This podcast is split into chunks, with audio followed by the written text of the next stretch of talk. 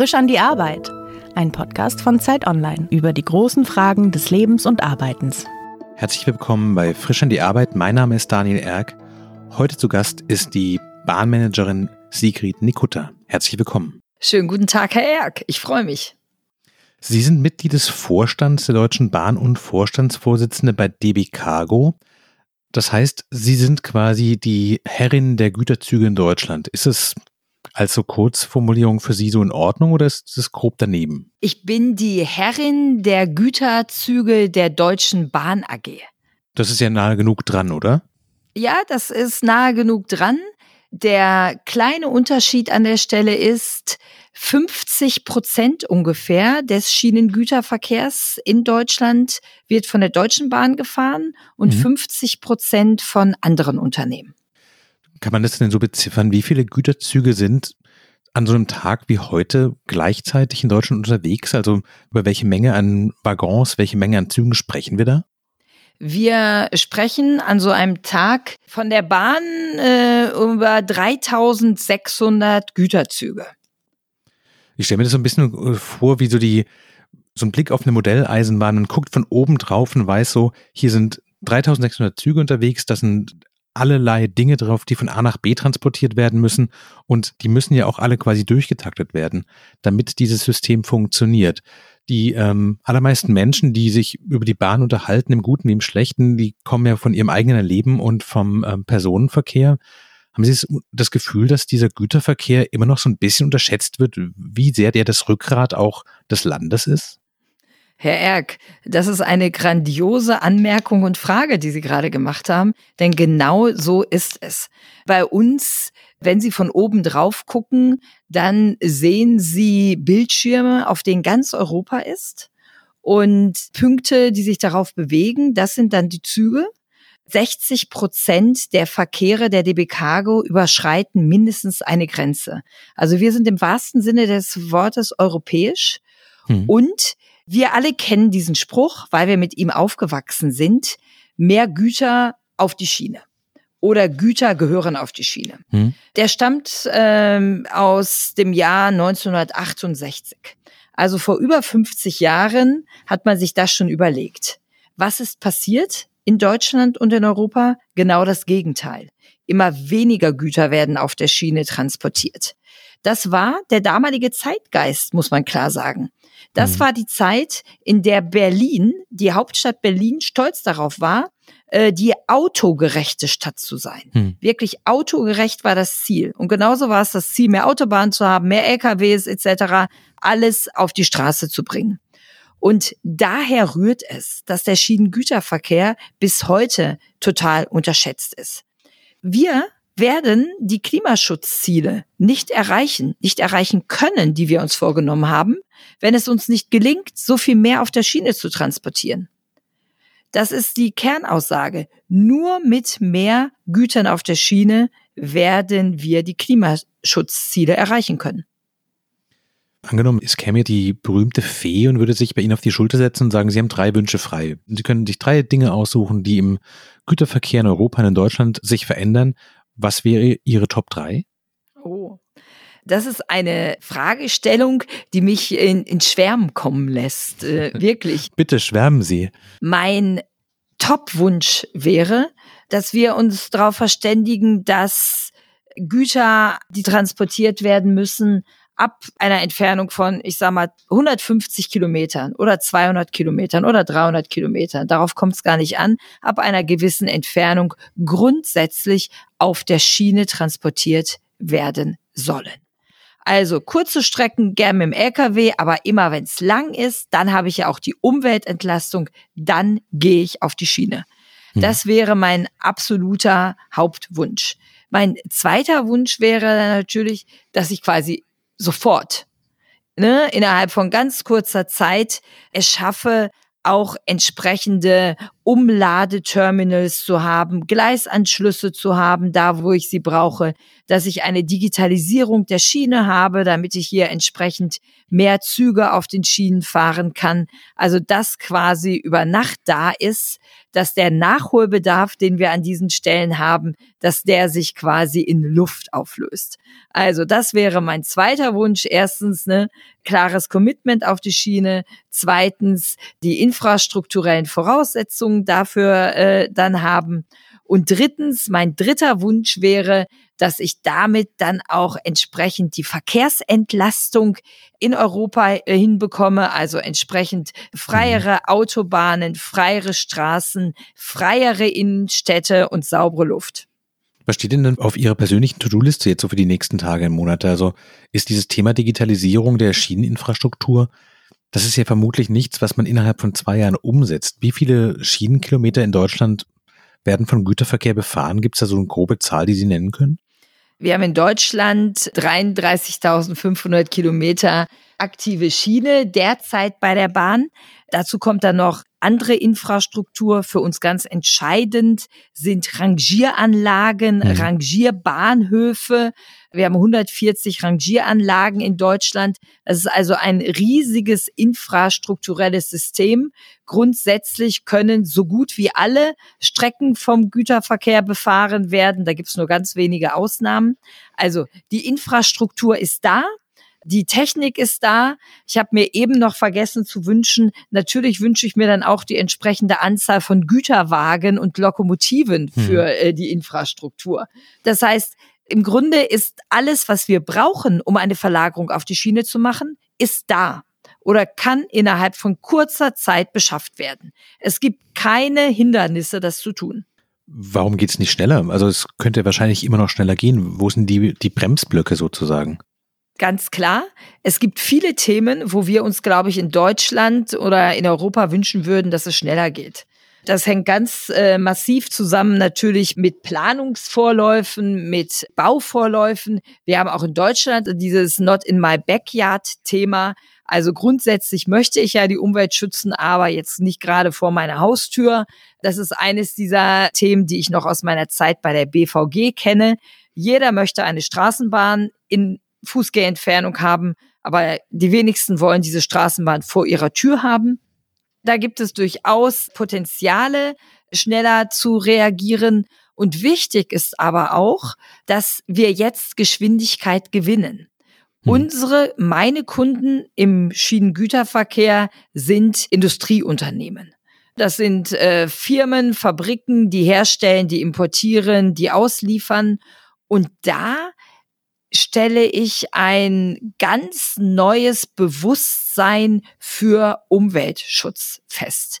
Also es ist der erklärte und auch realisierte Wille vieler Unternehmen, jetzt wirklich CO2-frei zu produzieren mhm. und auch zu transportieren. Und auch das Bewusstsein steigt in Deutschland, dass die vermeintlich so billige Straße in Wirklichkeit extrem teuer ist. Aber das klingt doch eigentlich danach, als hätten Sie einen total tollen Job, weil quasi die Rahmenbedingungen, angefangen vom Klimawandel bis zu der Nachfrage der Industrieunternehmen, eigentlich dazu führt, dass alle zu Ihnen kommen und sagen sowas, machen Sie mehr, seien Sie schneller, wir warten nur auf Sie, das ist ganz toll, was der Güterverkehr leisten könnte. Und Sie haben die Lösung ja im Grunde schon parat. Das klingt nach einem äh, sehr erfreulichen Arbeitsalltag. Herr Erk, ich habe gerade so ein Erstaunen in Ihrer Stimme festgestellt. Sie begann mit, es klingt ja so, als hätten Sie eigentlich einen ganz tollen Job. Ja, den habe ich. Ich habe wirklich einen Job, der den großen Hebel zur Klimaverbesserung in Deutschland und in Europa darstellt. Hm. Das ist für mich deshalb mache ich ihn ja auch, mit Sicherheit der schönste Job, den man gerade in Deutschland haben kann. Ich muss keinen Purpose-Workshop machen, um den Sinn meiner Arbeit zu erkennen, sondern ich sehe den Sinn meiner Arbeit wirklich jeden Tag. Wenn Ihnen jemand vor, ich weiß nicht, mittlerweile wahrscheinlich sowas wie 25 Jahren mit einem Studium gesagt hätte, dass Schienenverkehr, Schieneninfrastruktur, Züge, dass das irgendwann das große Lebensthema für Sie sein wird und dass Sie mit Leidenschaft darüber sprechen, hätten Sie gesagt, ja klar, kann ich mir gut vorstellen oder hätten Sie laut gelacht? Ich glaube, ich hätte die Person ziemlich ungläubig angeguckt, hm. denn bis zu diesem Zeitpunkt hatte ich gar keine Bezugspunkte als hin und wieder mal als Fahrgast mit der Deutschen Bahn gehabt. Aber ich hatte eins, ich hatte schon einen gewissen Leidensdruck, denn ich bin in eher einer etwas ländlicheren Region aufgewachsen und dort gab es keinerlei öffentlichen Nahverkehr, der für mich erreichbar war. Hm. Es fuhren morgens zwei Schulbusse und das war es mit dem öffentlichen Verkehr. Und ich hatte schon immer dieses Gefühl, irgendwie muss man das doch besser organisieren können. Jetzt können Sie das selber organisieren und haben ja auch gerade sehr, sehr euphorisch erklärt, dass Sie den schönsten Beruf Deutschlands quasi ausüben dürfen. Was sind denn so die guten Tage für Sie? Was sind die Tage, wo Sie abends nach Hause gehen und sagen so, jetzt habe ich das erreicht, was ich erreichen will. Das waren die Dinge, die mir wichtig sind. Gerade läuft's. Ich habe gerade kurz einen Moment darüber nachgedacht, weil ich sehr unterschiedliche Arten von guten Tagen habe. Das ist gar nicht so einfach zu beantworten. Ich würde mal sagen, so Spitzentage sind die, bei denen ich selbst in der Diskussion mit Kundinnen und Kunden bin. Das sind ja dann große Logistikunternehmen, große Hersteller, Automobilhersteller, Stahlhersteller, Chemiehersteller und wir gemeinsam überlegen, wie bekommen wir es hin, von dieser Firma mehr Verkehr auf die umweltfreundliche Schiene zu verlagern? Wie gestalte ich die Logistikkette? Gerne auch in, in der Integration vom Schiff, vom LKW, aber der Hauptteil läuft eben im umweltfreundlichen Schienengüterverkehr. Das sind so die Tage, die ich persönlich am befriedigsten finde weil wir mhm. da wirklich sehr konkret in die Themen gegangen sind. Wie mache ich es dann? Und dann freut es mich natürlich auch sehr, wenn der Kunde sich im Anschluss dafür entscheidet, das zu tun. Aber es sind auch gute Tage, wenn ich in politischen Diskussionen bin, für den Schienengüterverkehr werben kann, wenn ich Aufmerksamkeit errege für den Schienengüterverkehr und jedem klar mache, dass, und das muss man sich mal auf der Zunge zergehen lassen, dass jede Tonne, die ich auf der Schiene transportiere, automatisch 80 Prozent CO2 spart. Wir diskutieren in Deutschland so oft über CO2-Einsparung und dieses einfachste Mittel der CO2-Einsparung kann doch noch so viel präsenter sein. Das sind durchaus auch gute Tage, denn Überzeugungsarbeit gehört dazu. Welche sind denn die schwierigen Tage, wo Sie merken, so, das kostet jetzt Kraft, das ist jetzt anstrengend und vielleicht auch mal frustrierend, wenn das vielleicht nicht schnell genug vorangeht oder wenn Leute sagen, auch nach dem Gespräch, das ist eine tolle Idee, das zu machen, aber für uns hier in einer vielleicht eher ländlichen Region mit einem trotzdem Industrieanteil, der nächste Rangierbahnhof ist wahnsinnig weit weg. Ich weiß nicht, wie wir das machen sollen. Gibt es diese Tage auch? Also natürlich gibt es wie in jedem Beruf solche und solche Tage. Es wäre jetzt für mich kein schlechter Tag, wenn das so wäre, wie Sie gerade es geschildert haben, dass wir diskutiert haben und für den Moment keine richtig passende Lösung gefunden haben. Es gibt aber eine passende Lösung. Dann diskutieren wir weiter, denken nochmal neu nach. Das geht durchaus. Gute Tage sind für mich eben auch, wenn ich mit den Mitarbeiterinnen und Mitarbeitern direkt vor Ort reden kann, wenn ich hm, gerne auch ein bisschen mitarbeiten kann bei denen und sehe, wie ihre Arbeit ist, wie hart ihre Arbeit auch ist. Das erdet mich dann wieder enorm wenn Sie ein paar Stunden bei kaltem Wetter mit einem Lokrangierführer oder Rangierbegleiter gearbeitet haben im Rangierbahnhof oder mit einem Instandhaltungsmitarbeiter, dann wird Ihr eigener schwieriger Tag schon wieder sehr in Relation gestellt. Wir hatten gerade ganz kurz angerissen, so diesen überraschenden Moment in Ihrem Werdegang drin, zu sagen, sowas, offensichtlich sind Sie die Expertin für Schienenverkehr. Sie waren ja auch zehn Jahre lang Chefin der BVG, also der Berliner Verkehrsbetriebe und für alles zwischen Bus, Straßenbahn und U-Bahn in Berlin zuständig. Wenn Sie auf diesen Weg zurückgucken, gibt es da so Wegmarken, wo Sie sagen, so, das musste passieren, sonst wäre ich heute nicht hier oder dass Sie feststellen, sowas wie Infrastruktur, das war Ihnen vielleicht selber vorher gar nicht klar, ist ein Thema, das Sie mehr bewegt und mehr motiviert, als Sie sich das vielleicht, weiß ich nicht, mit 17 gedacht hätten? im Nachhinein wirken die Lebensläufe ja immer sehr geplant. Oder man kann sie sehr strategisch erklären, welche Entscheidungen man getroffen hat und welche Auswirkungen das hatte. Natürlich ist aber in jedem Lebenslauf auch etwas Zufall dabei, etwas Glück dabei.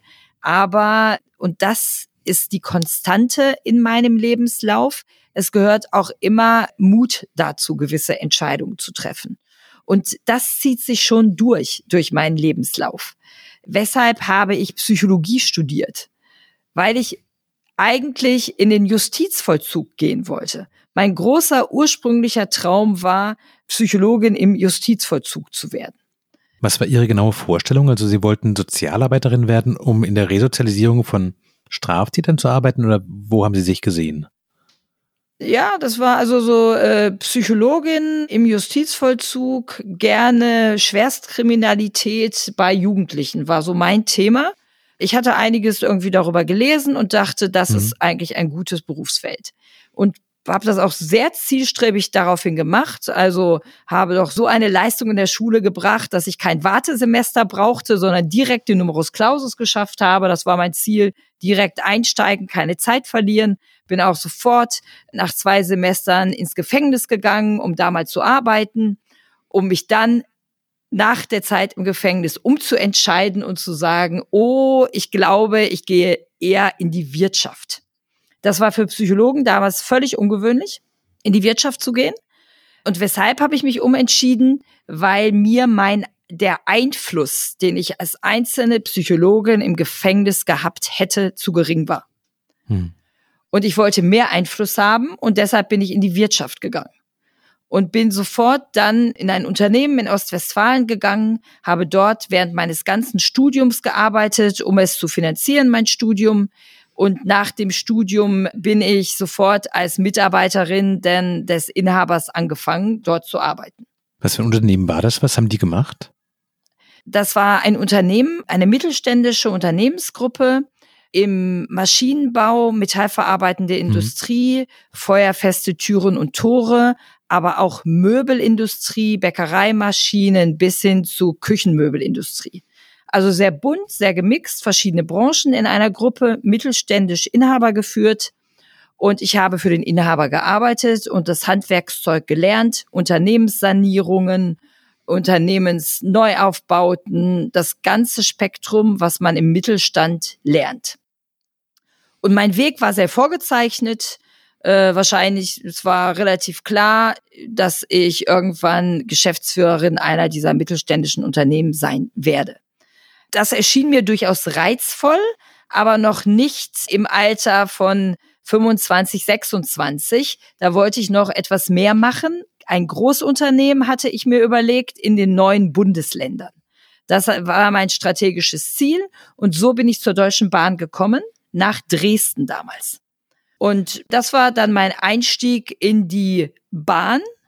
Und wie Sie dann unschwer erkennen können, hat es extrem gut zusammengepasst, mir extrem gut gefallen, weil das ein mhm. Bereich war, der auch sehr technisch war, sehr neu zu gestalten war. Das war kurz nach der Bahnreform. Deutsche Reichsbahn, Deutsche Bundesbahn sind zusammengegangen, mhm. sehr unterschiedliche Kulturen, die zusammenkamen. Und so bin ich dann von der Bahn in Dresden zur Bahn nach Frankfurt gegangen, dann zum Güterverkehr nach Duisburg, wiederum, was ist der härteste Bereich der Bahn? Der Güterverkehr. Wo schlägt das Herz des Güterverkehrs? Im Ruhrgebiet. Hm. Also gehen wir dorthin. Und so zogen sich diese Entscheidungen durch meinen Berufsweg. Hm. Also immer zu überlegen, was ist eigentlich das, was dich wirklich weiterbringt. Nicht, was ist das Leichteste, sondern eher so ein bisschen, was ist eigentlich der Schwerste oder die herausforderndste Tätigkeit. Und so bin ich auch nach Berlin gekommen. Es gibt keinen, der sagt, BVG-Chefin im Jahre 2010 war eine wünschenswerte Herausforderung. Sie haben gerade gesagt, dass ja dieser Rückblick auf so Lebensläufe das alles immer so strategisch und durchdacht erscheinen lässt, aber dass viel von einem Faktor Zufall abhängt. Gibt es denn umgekehrt was, wo Sie sagen würden, aus dem Psychologiestudium, vielleicht sogar aus der Zeit im Gefängnis, und aus der Zeit beim Hidden Champion in Ostwestfalen, da haben Sie Dinge mitgenommen, die Ihnen heute noch helfen? Das Psychologiestudium ist im Management ein herausragendes äh, Fundament. Denn ich stelle mir immer vor, ich hätte vor 30 Jahren Maschinenbau studiert. Hm. Was ist in 30 Jahren technologisch alles passiert? Das, was ich damals gelernt hätte, wäre allenfalls eine gewisse Basis. All das, worüber wir heute reden, gab es damals ja noch gar nicht. Das ist in der Psychologie anders. Denn was sich am wenigsten verändert hat in den letzten 30 Jahren, sind wahrscheinlich die Grundzüge der menschlichen Psyche. Ob Dinge funktionieren oder ob Dinge nicht funktionieren in der Gesellschaft, in der Industrie, in der Politik, das hängt immer von Menschen ab. Selten von der harten Technik. Und selbst die Technik wird ja durch Menschen gewartet, instand gehalten etc. Also der Mensch als Basis ist eine unglaublich wichtige Managementgröße und die habe ich studiert. Deshalb ist das sehr, sehr passend und die Erfahrungen im Mittelstand dazu, die haben mich geprägt und prägen mich bis heute. Ein Führungsstil, den man äh, wahrscheinlich als sehr hands-on, sehr direkt, sehr kommunikativ, sehr stark vor Ort beschreiben würde, das lernt man im Mittelstand durch Lernen am Modell. Sie haben vorhin gesagt, dass Sie ursprünglich mal diesen Berufswunsch hatten, im Gefängnis als Psychologin zu arbeiten. Was war denn Ihr Traumberuf als Kind? Ich glaube, der schwankte wie bei den meisten Kindern. Ich glaube, Lokführerin war nicht dabei, wenn ich mich so richtig zurück erinnere. Aber ansonsten war da schon eine ziemliche Vielfalt. Aber ich erinnere mich daran, dass es mal eine Szene gab, als ich irgendwie im Krankenhaus war oder irgendjemand im Krankenhaus war und ich danach erklärt habe, ich wollte gerne Krankenschwester werden. Und meine Oma zu mir sagte, Krankenschwester, guter Beruf. Aber Sigrid, du solltest, glaube ich, Ärztin werden. Da hast du mehr Macht. Und wahrscheinlich hat mich das schon ziemlich geprägt. Wenn Sie auf die Entscheidung, in den Vorstand der Deutschen Bahn zu gehen und Vorstandsvorsitzende bei DB Cargo zu werden, haben sich die Hoffnungen, die Sie mit dieser Entscheidung verbunden haben, haben die sich erfüllt? Also ist es so, wie Sie dachten, dass es sein würde? Die Entscheidung, zu DB Cargo zu gehen und die BVG zu verlassen, zu einem Zeitpunkt, in dem es extrem gut lief, die BVG in aller Munde ist und war, äh, die ist mir extrem schwer gefallen. Aber ich habe schon den Wahlspruch gehe dann, wenn es am schönsten ist. Und da ich hatte mir überlegt, was soll jetzt eigentlich noch kommen? Vielleicht ist ein guter Zeitpunkt. Und gleichzeitig hatte ich den Schienengüterverkehr der Bahn, in dem ich zehn Jahre tätig war, auf allen Ebenen natürlich sehr intensiv begleitet von außen während der Zeit und hatte schon immer so das Gefühl, das ist nicht richtig, wie sich die Dinge entwickeln. Die Menschen im Güterverkehr leisten grandiose Arbeit jeden Tag. Das muss viel mehr anerkannt werden. Das muss viel mehr in den Fokus gestellt werden. Und der Schienengüterverkehr muss viel mehr in den Fokus kommen. Und wir haben jetzt das historische Zeitfenster in Deutschland und in Europa. Wenn nicht jetzt, wann dann? Endlich die Verkehrsverlagerung zu schaffen. Und meine Erwartungshaltung war, ich gehe in den Schienengüterverkehr, ich gehe zu DB Cargo, das war mein Wunsch, dass ich nicht nur Konzernvorstand bin, sondern auch Vorstandsvorsitzende wirklich der Gesellschaft, damit ich hier direkt Einfluss nehmen kann. Und ich gehe dorthin und beginne das Ruder umzusteuern. Dass das extrem schwierig wird, war mir vollkommen klar. Und wenn Sie fragen, es hat mir auch niemand zugeraten. Also es gibt einen einzigen Mensch, der gesagt hat, mach es, wenn du meinst. Alle anderen haben mir unisono abgeraten und haben gesagt, nein, schau dir an, wie viele es schon versucht haben. Schau dir an, in welchem politischen Umfeld es ist. Hm. Und das ist aber ein Ansporn für mich. Und ich habe gesagt, ja, genau das werde ich machen. Ich werde es mit den Kolleginnen und Kollegen von DB Cargo zeigen, dass es geht und dass wir das hinbekommen. Dass dann Corona nach zwei Monaten da war, mit einem historisch einmaligen Lockdown in der Wirtschaft und all den Konsequenzen daraus, das konnte damals noch keiner sehen. Von daher ist das erste Jahr jetzt anders gelaufen, als ich es mir gewünscht habe, als ich es geplant habe. Dennoch ist es gut gelaufen. Dennoch haben wir die Chance, die in dieser Krise steckt, genutzt. Und es ist ja so, die wahre Stärke zeigt sich in der Krise. Und das haben wir ganz gut gemacht und werden es jetzt sehr folgerichtig weitermachen. Haben Sie denn das Gefühl, wenn Sie auf diese Karriere in quasi allen Bereichen, alles, was auf der Schiene passiert, gucken, dass es auch Ihre Berufung ist, was Sie da machen? Berufung ist ein großes Wort. Ja, aber es ist so. Meine Grundmotivationsfeder dahinter ist der Umweltschutz. Hm. Denn wir sind, das wissen wir alle, die letzte Generation, die noch etwas beim Klimawandel verändern kann. Und gleichzeitig spüren wir schon die Auswirkungen des Klimawandels. Aber wir haben die Stellschrauben noch in der Hand. Und deshalb ist es mir ungemein wichtig, dass ich diese Stellschrauben entsprechend verändern kann. Einmal für Berlin. Und in Berlin haben wir gezeigt, dass es geht, dass wir es machen können, dass wir die Menschen begeistern können, auch für den öffentlichen Nahverkehr. Das war schon ein großer Stellhebel, denn Berlin ist mit Abstand das größte Nahverkehrsunternehmen Deutschlands. Viele Grüße nach Hamburg. Hamburg ist halb so groß. Und der Güterverkehr ist natürlich der allergrößte Stellhebel, den wir hier haben. Mhm. Und deshalb ist es für mich eine Herausforderung, aber auch echt so ein Stück weit eine Ehre, diesen Job machen zu können. Mhm. Sie sind Mutter von fünf Kindern und Spitzmanagement ist ja immer noch nichts, was in äh, Deutschland oder glaube ich wahrscheinlich weltweit in äh, familienfreundlichen Umständen eingehegt werden kann. Wenn sie sich was wünschen könnte, wie dieser Beruf sich verändert für sie, was wäre so Ihr Top-Wunsch? Wäre das mehr Freiheit in den Entscheidungen, mehr Freizeit, um quasi neben dem Leben als Managerin auch noch ein nennenswertes Privatleben zu haben? Noch mehr Sinn oder mehr vielleicht auch Vertrauen in den Sinn dessen, was Sie machen? Oder mehr Geld? Ich sag mal, mein, mein allergrößter Wunsch wäre natürlich irgendwie noch mehr Dinge an einem Tag machen zu können. Da leide ich schon an dieser Begrenztheit von 24 Stunden. Das wäre mein, mein wirklich großer Wunsch. Alles andere ist vollkommen gut organisierbar. Also ich habe diese glückliche Lage, an den Stellhebeln zu sitzen, an denen ich auch entscheiden kann. Und diese Stellhebel sind hoch sinnvoll und wir mhm. alle werden in Deutschland und in Europa sehen, wie gut wir es hinbekommen. Wir werden es spüren. Das ist eigentlich das Maximum, was man in seinem Beruf erreichen kann, dass man etwas so zutiefst Sinnvolles für einen Einzelnen, für die eigene Familie, für die ganze Gesellschaft und für die Umwelt tut. Also von daher ist das schon eine super äh, Kombination. Aber die Schattenseite ist tatsächlich, dass es relativ viel Zeit braucht, auch zeitintensiv ist und dass ich mir doch manchmal wünsche, einfach mehr Zeit zu haben.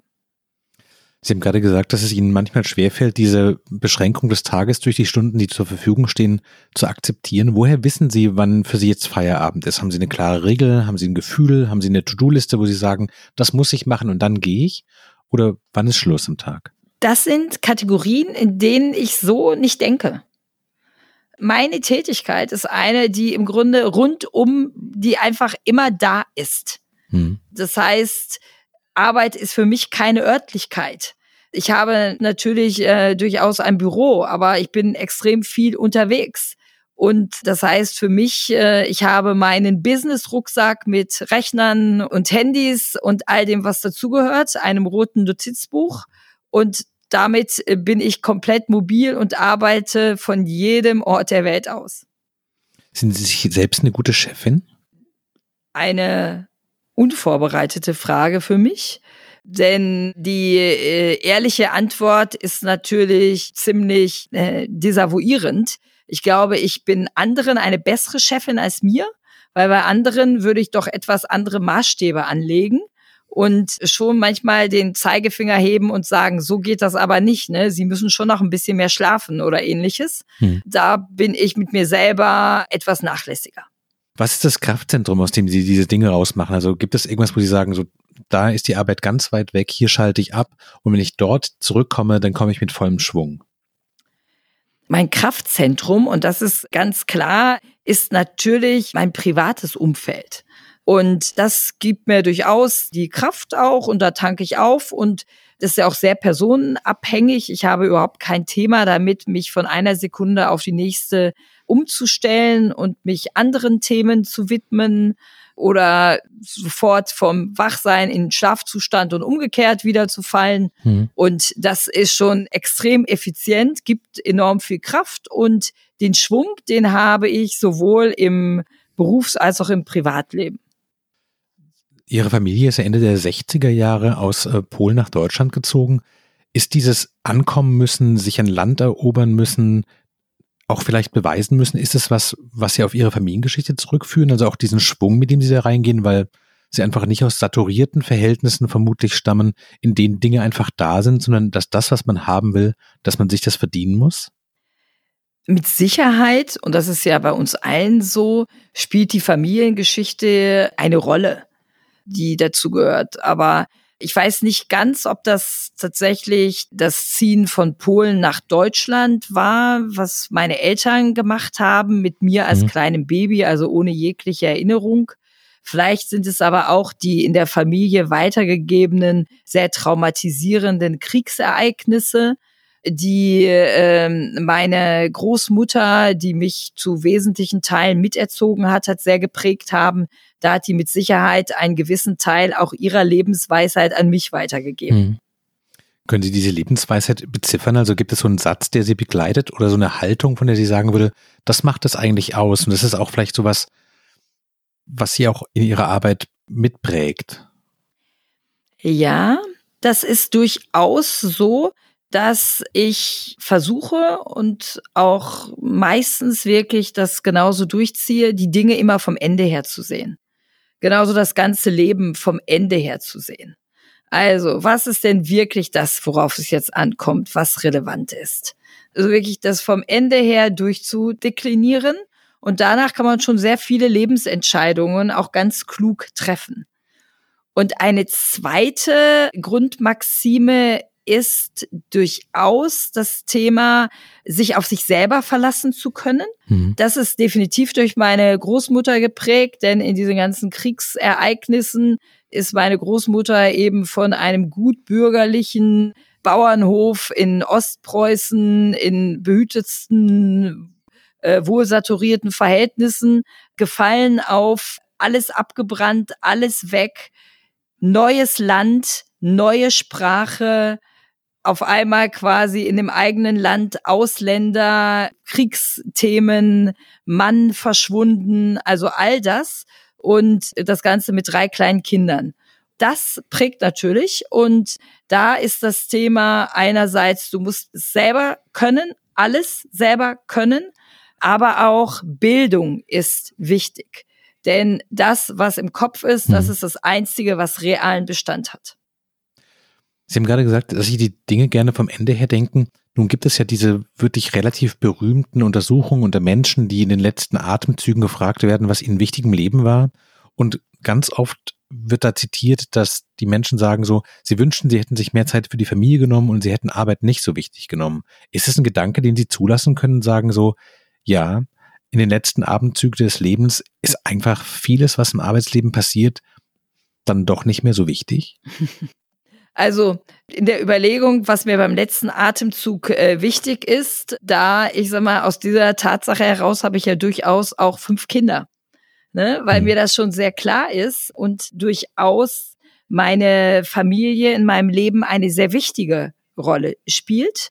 Aber mir ist eben auch sehr wichtig, und das würde ich jetzt dann weniger als Arbeit bezeichnen, sondern dass ich wirklich gestaltet habe in meiner Zeit, ein Stück weit die Gesellschaft, ein Stück weit die Umwelt, dass ich das eben auch gemacht habe. Hm. Und deshalb glaube ich schon, im Einzelnen werde ich da natürlich mit mir etwas kritisch ins Gericht äh, gehen, aber von der Grundtendenz her bin ich da auch für meine Verhältnisse, würde ich sagen, durchaus ordentlich unterwegs. Ein bisschen Nachjustierungspotenzial habe ich noch der Gedanke, dass sie irgendwann in Rente gehen, ist ja für sie beruhigend zu wissen, irgendwann hört das Rennen auf, irgendwann gehören die Tage komplett mir, oder ist der beunruhigend, weil sie das Gefühl haben, eigentlich möchte ich da gar nicht raus, eigentlich ist es genau das Leben, das ich führe. Sie konnten gerade nicht sehen, dass ich das Gesicht verzogen habe bei dem Begriff Rente. Ne? Also ehrlicherweise kann ich mir natürlich schon vorstellen, auch Zeit für ein paar andere Themen zu haben. Mhm. Aber die Betonung liegt irgendwie so auf ein paar anderen Themen. Ich, und das ist, glaube ich, eines dieser großen Energiequellen auch äh, für mich, ich empfinde das, was ich mache, jetzt nicht als anstrengend oder belastend. Dann wär's so. Sondern ich empfinde das eigentlich als eher spannend, anregend und ist auch mein Antrieb. So ein Arbeitstag, da stehe ich hm. morgens auf und denke mir, ja, cool, was wir heute alles machen werden. Was steht denn als nächstes an? Also, was sind die nächsten großen Projekte? Also, was ist die nächste Meldung, von der Sie sagen, von der möchte ich, dass das Land und die Menschen das mitkriegen, dass wir das erreicht haben? Eine der nächsten größeren Meldungen wird sicherlich ein ganzes Konvolut von Meldungen sein weil wir jetzt in die Kommunikation gehen werden, auch darüber, was wir konkret verlagert haben. Was ist konkret von der Straße auf die Schiene gekommen? Das werden also unsere Themen sein. Was für Kunden, was für Verkehre, was für Produkte können demnächst auf der umweltfreundlichen Schiene geliefert werden. Da wünsche ich mir dann, dass auch viele Endkunden sagen, ich denke mal drüber nach, wie kommen die Waren in den Laden, wenn ich sie kaufe? Wie kommt eigentlich mein Paket zu mir? Ist es auf der Schiene transportiert worden oder mit dem Diesel-LKW durch ganz Europa? Das werden also eine Menge von Erfolgsmeldungen sein, die wir haben werden, um auch zu ermutigen und zu sagen, ja, es geht. Und natürlich auch Kooperationsprojekte mit vielen unserer großen Kunden, mit denen wir in den guten Diskussionen darüber sind, wie sie eigentlich noch mehr mit uns machen können. Ich drücke Ihnen die Daumen. Ganz herzlichen Dank für Ihre Zeit. Ja, ganz, ganz herzlichen Dank Ihnen. Das war Frischen die Arbeit heute mit der Vorstandsvorsitzenden von DB Cargo und Mitglied des Vorstands der Deutschen Bahn, Sigrid Nikutta. Ganz herzlichen Dank, dass Sie da waren. Ihnen zu Hause herzlichen Dank fürs Zuhören. Falls Sie Fragen oder Anmerkungen haben, schreiben Sie uns gerne an frischandiearbeit.zeit.de.